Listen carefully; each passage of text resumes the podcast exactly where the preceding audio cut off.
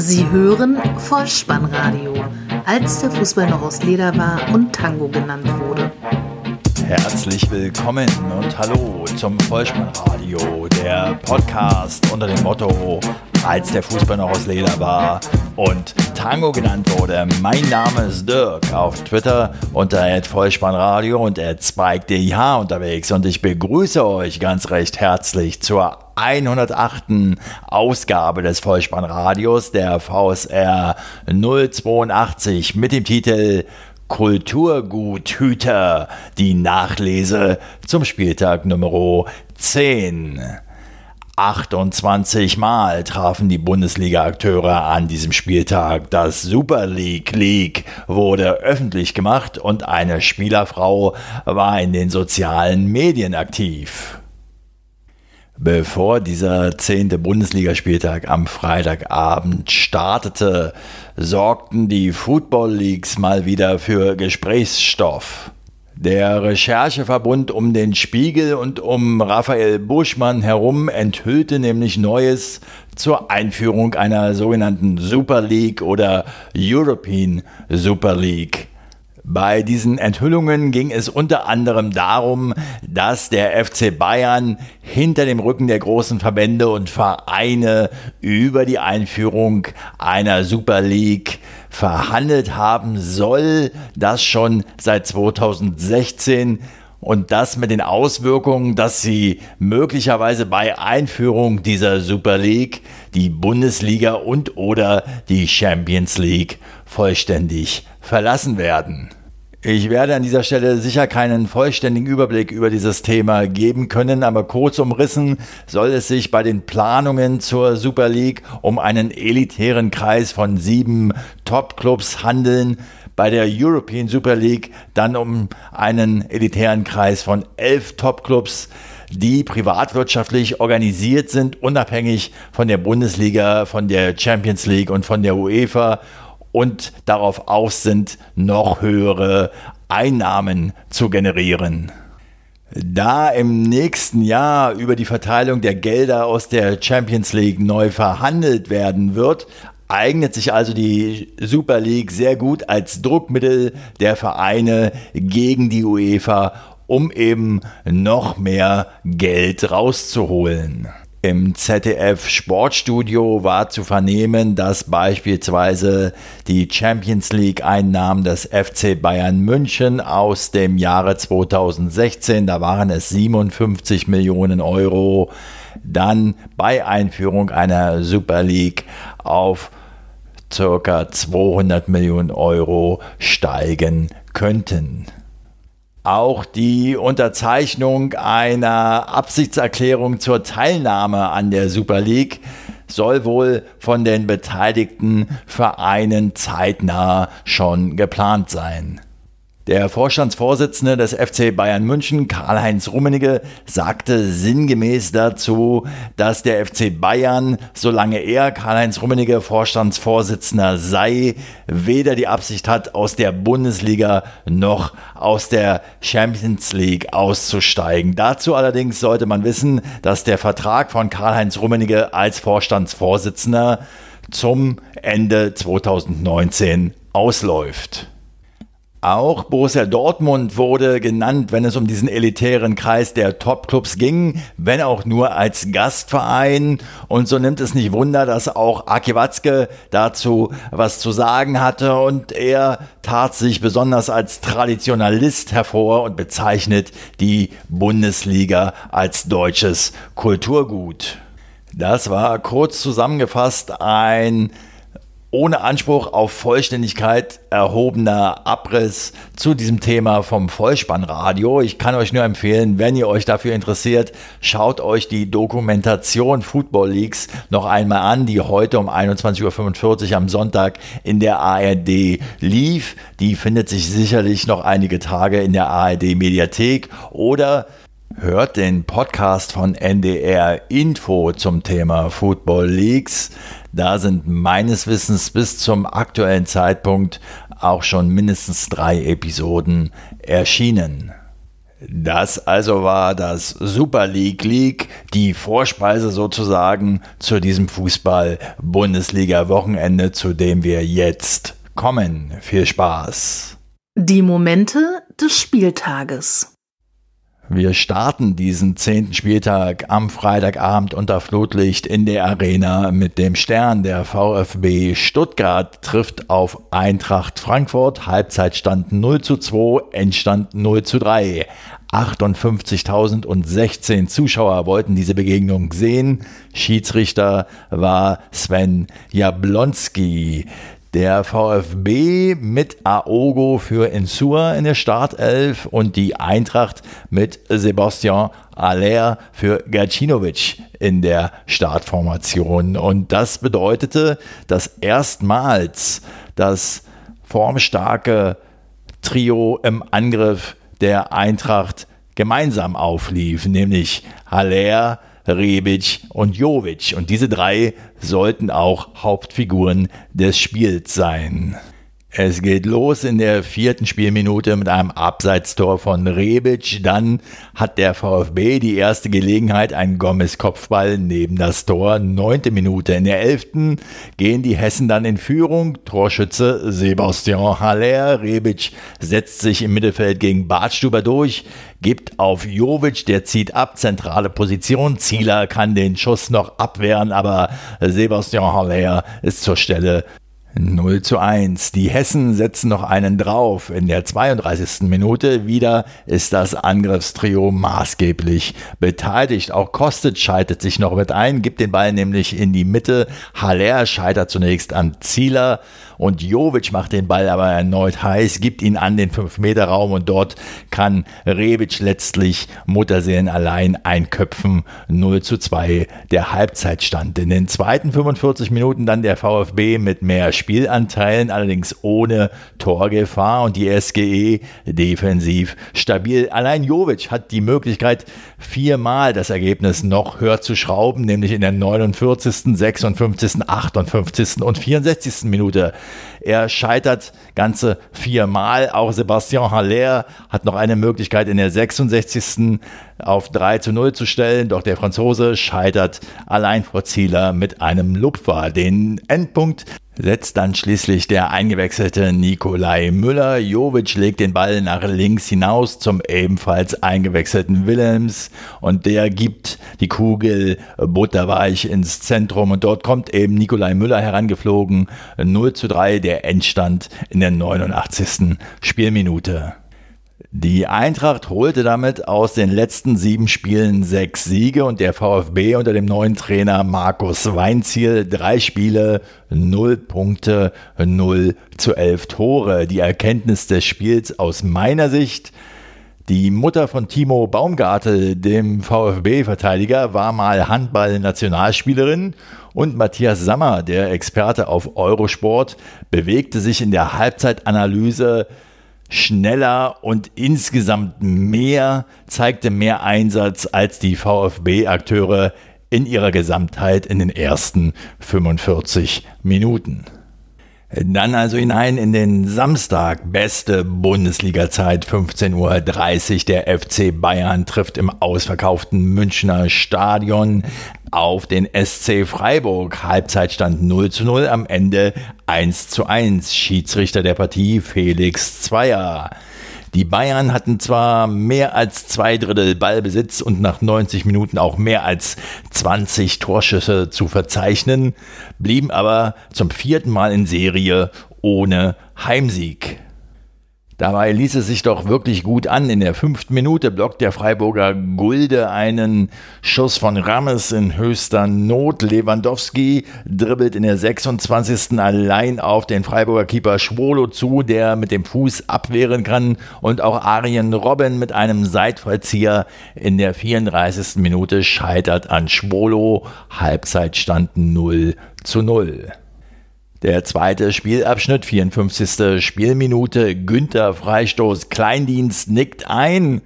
Aber der Schiedsrichterassistent hatte zu Recht die Fahne gehoben. Abseits weiterhin torloses Remis. 80. Spielminute. Einzelleistung von Serge Gnabry und die Münchner Führung. Griberi spielt ihn an der Außenlinie an. Der Torschütze dribbelt in die Mitte und dann in den Strafraum. Die Freiburger etwas zu passiv. Und so kann Serge Gnabry aus rund 12 Metern flach abschließen. 1 zu 0. Doch die Bayern verspielen die schon fast sicher geglaubten Punkte in der 89. Spielminute. Heinz spielt Günther auf dem linken Flügel an, der flankt und findet in der Mitte vor dem Tor Höhler und der drückt die Kugel aus sechs Metern über die Linie, der Ausgleich 1 zu 1. Für gewisse Aufregung in den sozialen Medien sorgte dann noch ein Post der Frau von Nationalspieler Thomas Müller. Dieser wurde nämlich in der 70. Minute eingewechselt und das veranlasste Frau Müller dazu, einen Post loszulassen, so sinngemäß mit dem Inhalt, oh, nach 70 Minuten hat er jetzt wohl doch noch einen Geistesblitz. Und sie meinte damit natürlich Nico Kovac, Fast noch bedenkenswerter als diese Petitesse ist am Tag darauf ein Post der Kommunikationsabteilung des FC Bayern, die nämlich zum Besten gaben und sich nicht zu fein waren, tatsächlich über die sozialen Medien bekannt zu geben, Frau Müller entschuldigt sich bei Trainer Kovac. Kovac selbst auf der Pressekonferenz nach dem Spiel darauf angesprochen, was er denn zu dem Post von Frau Müller sagte, antwortete suffisant lächelnd, nix. Thomas Müller sagte in seiner ihm eigenen Art unter anderem, meine Frau liebt mich halt, was soll ich machen? Mir fiel bei diesem ganzen Komödienstadel spontan ein alter Werbespot der Firma Müller Milch ein. Dort waren Kinder zu sehen. Zunächst trank ein kleiner Junge an der Schokomilch, dann ein Mädchen und die sagte dann im Brustton der Überzeugung, alles, was Philipp mag, mag ich auch. Nun heißt Thomas ja Thomas und nicht Philipp, aber gepasst hätte es durchaus. Der FC Bayern reist nun in der nächsten Woche mit vier Punkten Rückstand auf den BVB zum Spitzenspiel nach Dortmund. Auch in der gerade zu Ende gegangenen DFB-Pokal-Achtelfinalauslosung haben die Münchner eine attraktive Reise zugelost bekommen. Sie reisen nach Berlin zu Hertha BSC. Die nächste Partie Schalke 04 gegen Hannover 96. Halbzeitstand torlos 0 zu 0. Am Ende 3 zu 1 verdienter Heimsieg für die Gastgeber. 61.959 Zuschauer. Die Leitung der Partie übernahm Schiedsrichter Schmidt und die Defensive war Trumpf, wenig Risiko auf beiden Seiten in der Anfangsphase. Die Niedersachsen kamen zunächst besser ins Spiel. Philippe per Kopf in der 19. Spielminute und Bobby Wood mit einem des Sanchos in der 23. Minute, aber noch zu harmlos. Und dann begannen die Leiden des Mark Uth. Zunächst zappelte der Ball im Netz. Man vermeldete schon das erste Tor des Schalker Neuzugangs, aber er stand knapp im Abseits. Daher wurde es nochmal zurückgenommen. Es blieb weiterhin beim 0 zu 0. Dann gab es in der 32. Minute einen Elfmeterpfiff von Schiedsrichter Markus Schmidt. Der Elfmeter wurde aber nach Ansicht der Videobilder zurückgenommen, denn nicht Marc Uth wurde getroffen, sondern er traf seinen Gegenspieler. In der 39. Minute aber dann wieder der Torschrei auf den Lippen, Riesenchance auf das erste Saisontor von Marc Uth. Allein er verzog knapp vor Schauner. Erstmal durchatmen, Halbzeitpause und dann 56. Spielminute, ein Ball in den Strafraum. Uth kommt per Kopf nicht ran. Schauner lässt ihn aber nach links abprallen, sodass der Stürmer nachsetzen kann und anschließend vom Torhüter zu Fall gebracht wird. Diesmal bleibt Marco Schmidt bei seiner Elfmeterentscheidung und Bentaleb nutzt die Chance und setzt den Ball sicher ins rechte Eck. 1 zu 0 für Schalke 04. 57. Spielminute. Hannover aber reagierte gut und erzielte den Ausgleich in der 70. durch das zweite Bundesligator von Henrik Weidand. Bebu setzt sich überragend gegen Schöpf und Uth durch, flankt scharf von rechts nach innen und da steht der Torschütze aus kurzer Distanz, nickt er ein, der Ausgleich 1 zu 1. Die prompte Antwort der Hausherren, 71. Minute, Burgstaller hebt den Ball in die Mitte, Fossum und Anton können nicht klären, Embolo hebt das Leder gefühlvoll über den Hannover 96 Keeper Schauner hinweg ins Tor zur 2 zu 1 Führung und dann kommt die 85. Minute und endlich trifft Marc Uth. Burgstaller legt herrlich mit der Hacke ab für Harit, der zieht nach innen und findet Mark Uth und aus kurzer Distanz schiebt der ehemalige Hoffenheimer ins linke Eck zum 3 zu 1 Endstand ein. Am Ende steht ein wichtiger Heimsieg für Schalke 04, die jetzt bei 10 Punkten angelangt sind und Hannover 96 hat seit 18 Auswärtspartien in der Bundesliga nicht mehr gewinnen können. 27.589 zahlende Zuschauer wollten die Begegnung zwischen Bayer Leverkusen und der TSG 1899 Hoffenheim sehen und sie sahen einen verdienten Auswärtssieg für die Kraichgauer. 1 zu 2, der Halbzeitstand 1 zu 4. Der Endstand. Damit erzielte die TSG ihren dritten Auswärtssieg nacheinander. Schiedsrichter Tobias Stieler leitete die Partie und in der 19. Minute ging die TSG in Führung nach einer Ecke, die Grifo zu Nelson ausführt, der dann links am Strafraumrand nicht unter Druck gesetzt wird, dann ausrutscht und wunderbar aus Spitzenwinkel genau ins rechte obere Eck im Fallen trifft. 0 zu 1. Der Ausgleich für die Werkself dann in Minute 30. Doppelpass im Mittelfeld zwischen Havertz und Weiser. Letzterer legt dann den Ball in den Lauf auf die rechte Seite von Bellarabi. Der schießt aus Spitzenwinkel zwischen Baumann und Pfosten, rauscht das Leder ins Netz. Der Keeper hatte wohl auf eine Flanke spekuliert. 1 zu 1. Die erneute Führung für das Auswärtsteam in Minute 34. Grilic spielt den startenden Kaderabek frei, der flankt ins Zentrum und Joel Linton mit dem Kopf ins linke Toreck 1 zu 2. Dann gab es eine Doppelchance für die Leverkusener Mannschaft. 37. Minute, erst Bellarabi, dann Brandt. Beide vergeben beste Möglichkeiten. Es ertönt der Halbzeitpfiff und in der 49. Minute dann ein Strafstoßpfiff. Joel Linton im Zweikampf gegen Tar, der Abwehrspieler bringt den Angreifer zu Fall. Grifo tritt an und trifft maßgenau ins rechte Toreck 1 zu 3.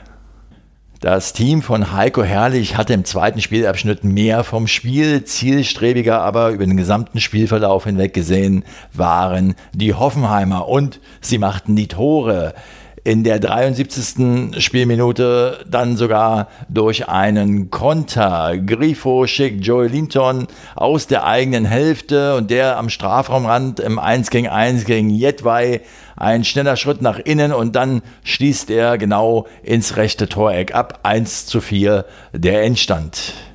Mal wieder zu Besuch in der Stadt der Puppenkiste. Der FC Augsburg hat den ersten FC Nürnberg zu Gast. 1 zu 0 führen die Hausherren zur Pause. Am Ende können sie sich über ein 2 zu 2 Unentschieden nicht beklagen. 30.660 Zuschauer, ausverkaufte Hütte in Augsburg. Schiedsrichter der Partie, Herr Ittrich. Und der FC Augsburg kontrolliert vor der Pause ganz klar das Geschehen. Nach dem Wechsel allerdings entwickelt sich ein offener Schlagabtausch, die elfte Spielminute. Schmied rechts am Strafraum wird freigespielt, setzt sich gegen Leibold durch, gibt einen Querpass nach innen und der Isländer Alfred van Borgerson ist da, hält den Fuß hin 1 zu 0. Wir sind bereits in der zweiten Halbzeit, 54. Spielminute. Srella lässt nach Missijans Flanke den Ball abprallen auf Fuchs, der sich gegen Hinteregger durchsetzt und hoch ins kurze Eck einschießen kann. 1 zu 1 der Ausgleich. Dann die 59. Spielminute. Freistoß aus 25 Metern zentraler Position. Alfred Finn Bogerson wurde von Markreiter gefault.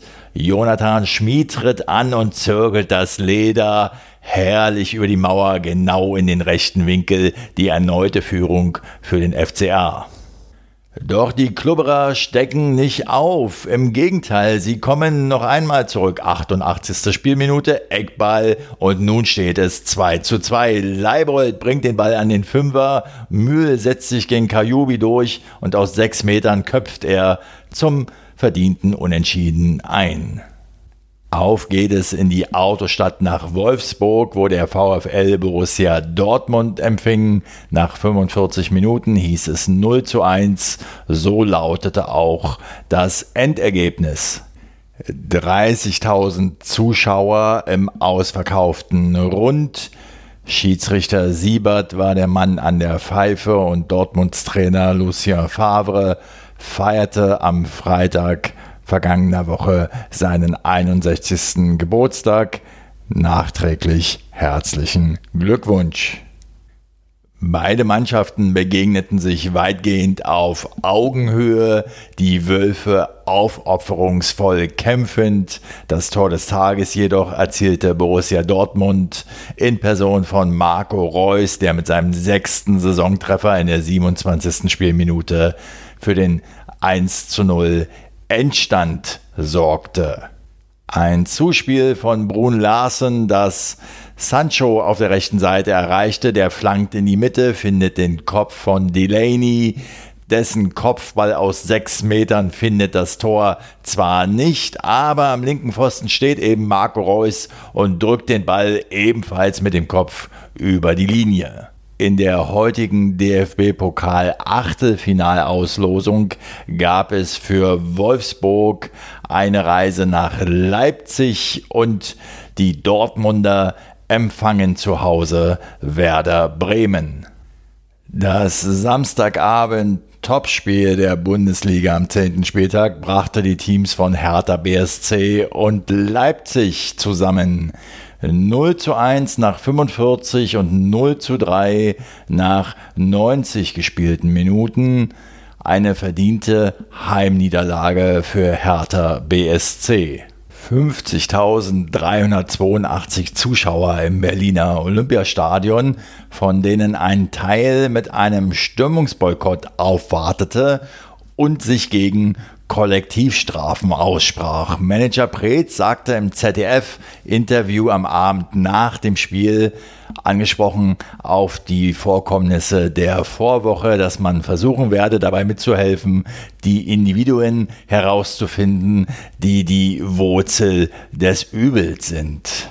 Zum Spiel. Hertha BSC konnte Leipzig-Stürmer Timo Werner nicht stoppen. In der ersten Minute schon eine Chance Werner gegen Jahrstein. Da ging es noch gut und in der siebten Minute war er dann erfolgreich nach einer Flanke rechts in den 5-Meter-Raum hinein. Steigt zunächst Orban hoch, bringt die Kugel links vors Tor. Mittelstädt prüft unfreiwillig mit einem Kopfball seinen eigenen Keeper und der kann zwar noch mit dem Armen und mit dem Kopf parieren, aber Werner setzt nach und drückt den Ball aus kurzer Distanz mit dem rechten Knie über die Linie.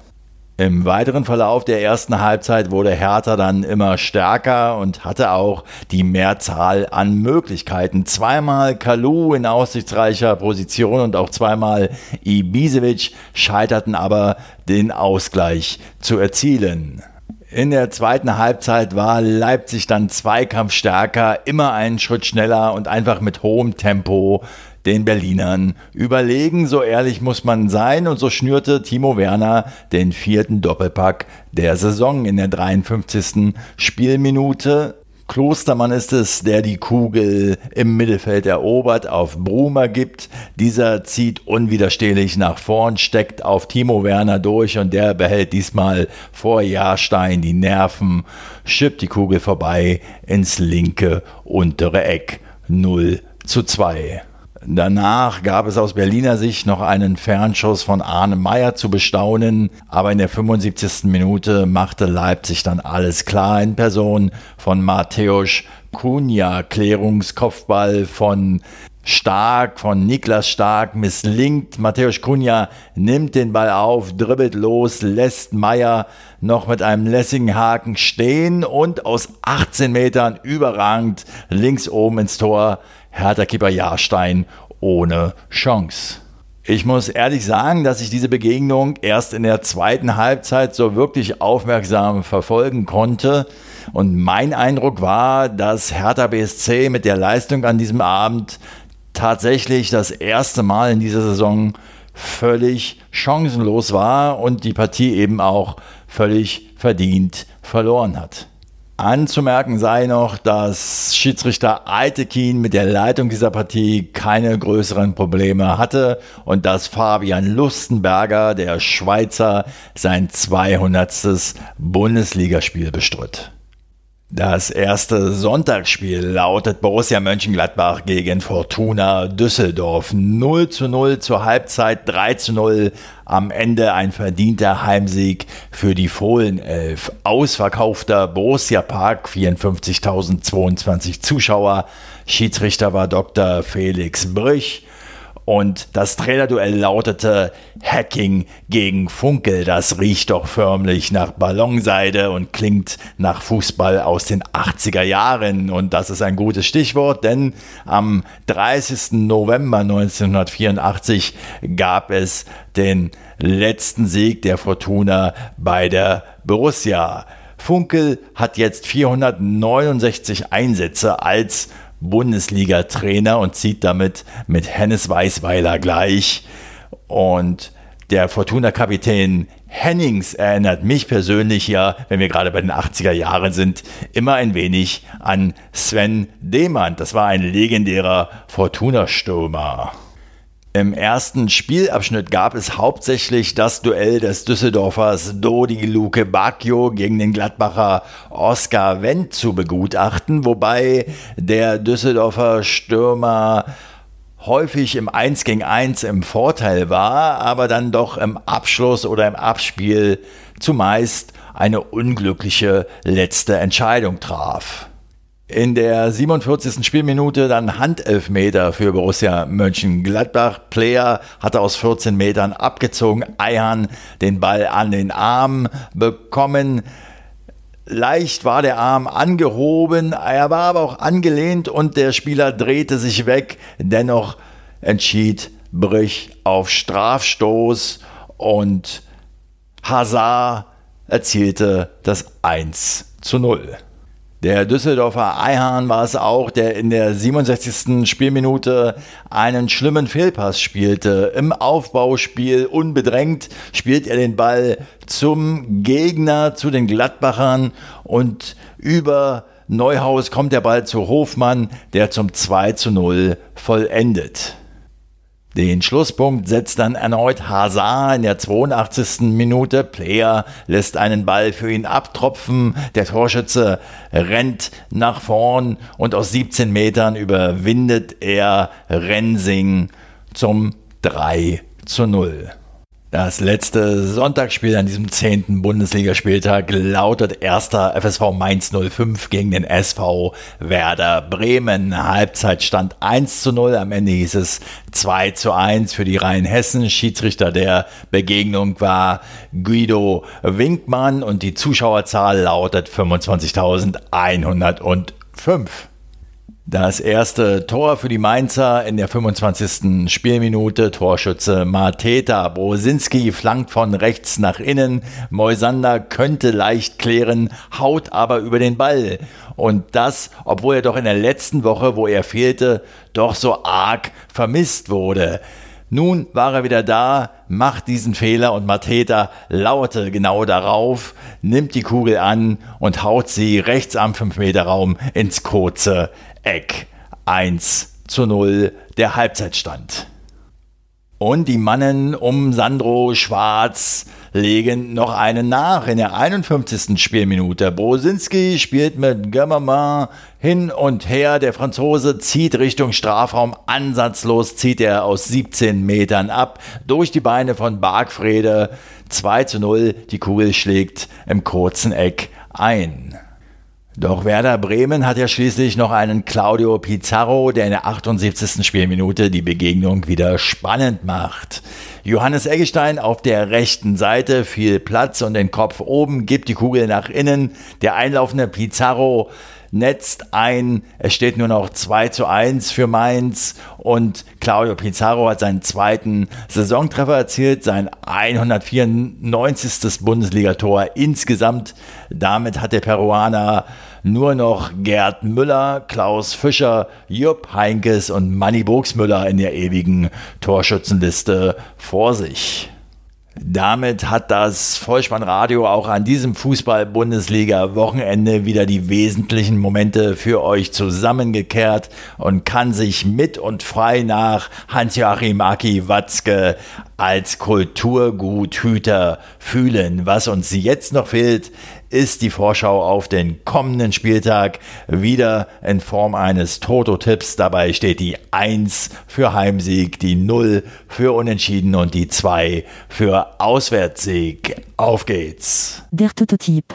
Der elfte Spieltag startet am 9.11. um 20.30 Uhr mit der Begegnung Hannover 96 gegen den VfL Wolfsburg 0. Samstag dann die TSG 1899 Hoffenheim gegen den FC Augsburg 1. Werder Bremen gegen Borussia Mönchengladbach 1. Der SC Freiburg trifft auf den ersten FSV Mainz 05 0. Fortuna Düsseldorf spielt gegen Hertha BSC 2. Der erste FC Nürnberg zu Hause gegen den VfB Stuttgart 0.